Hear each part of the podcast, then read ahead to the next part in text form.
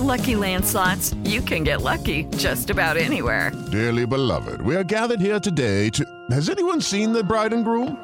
Sorry, sorry, we're here. We were getting lucky in the limo and we lost track of time. No, Lucky Land Casino, with cash prizes that add up quicker than a guest registry. In that case, I pronounce you lucky. Play for free at LuckyLandSlots.com. Daily bonuses are waiting. No purchase necessary. Void were prohibited by law. 18 plus. Terms and conditions apply. See website for details. Siete en punto, panorama informativo 88.9, información que sirve. Yo soy Alejandro Villalbazo en el Twitter, arroba Villalbazo13. Es viernes 28 de mayo, Iñaki Manero. ¿Cómo te va, Iñaki? ¿Cómo estás, Alex Villalbazo, Alex Cervantes, amigos de la República Mexicana? Seguimos en panorama. Muchas gracias, Alex. Vámonos al panorama COVID. La cifra de muertes a nivel mundial por COVID-19 ya llegó a 3.511.632. El número global de casos es de 168.980.906. Y de acuerdo con un estudio realizado por el Ministerio de Salud Pública de Uruguay, la vacuna china CoronaVac reduce la mortalidad por COVID en un 97%. La estadounidense Pfizer lo hace en un 80%. El panorama de la pandemia en México, Moni Barrera.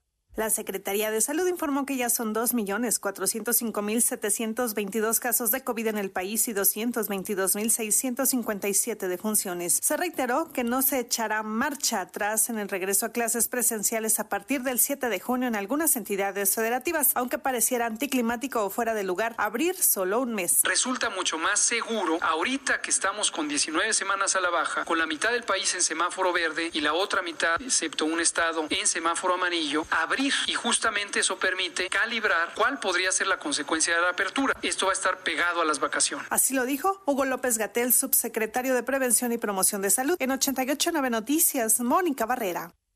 En el panorama nacional, eh, Florian Tudor, presunto eh, líder, presunto integrante de la llamada mafia rumana, fue detenido por elementos de la Fiscalía General de la República es señalado de dirigir un grupo delictivo dedicado a la instalación de cajeros automáticos en destinos turísticos para clonar las tarjetas de los usuarios a través de softwares especializados.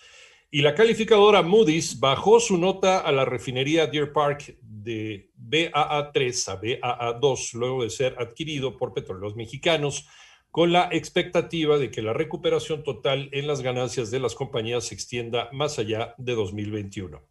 Y la Agencia Federal de Aviación Civil de México informa que consiguió un aumento de presupuesto aeronáutico de aproximadamente 40%, por lo que podrán hacer nuevas contrataciones y brindar clases de inglés. Esto ante la degradación de los Estados Unidos a la seguridad aérea en nuestro país.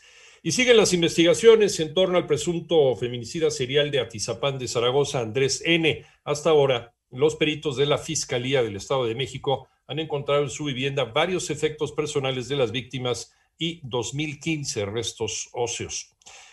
Existen diversos factores que ponen en riesgo la recuperación económica de México. ¿Quién lo dice, María Inés Camacho? Integrantes de la Junta de Gobierno del Banco de México coincidieron en que la recuperación económica del país ha sido heterogénea entre regiones y sectores. Al publicar la minuta de la decisión de política monetaria del 13 de mayo, advirtieron que existen riesgos para la recuperación económica asociados a la evolución de la pandemia y posibles retrasos en el programa de vacunación, la volatilidad en los mercados financieros y afectaciones en el suministro de insumos, así como el riesgo derivado del próximo proceso electoral por el retorno de un ambiente de aversión. En materia de inflación, se reconoció que hubo un aumento desproporcionado en los precios de gas LP y de ciertos productos agropecuarios. 88.9 Noticias, María Inés Camacho Romero.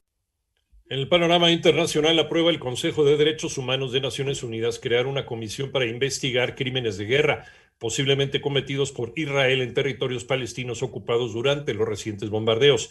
Bashar al-Assad fue reelegido presidente de Siria para un cuarto mandato a pesar de las acusaciones de Occidente de que los comicios no fueron libres ni justos.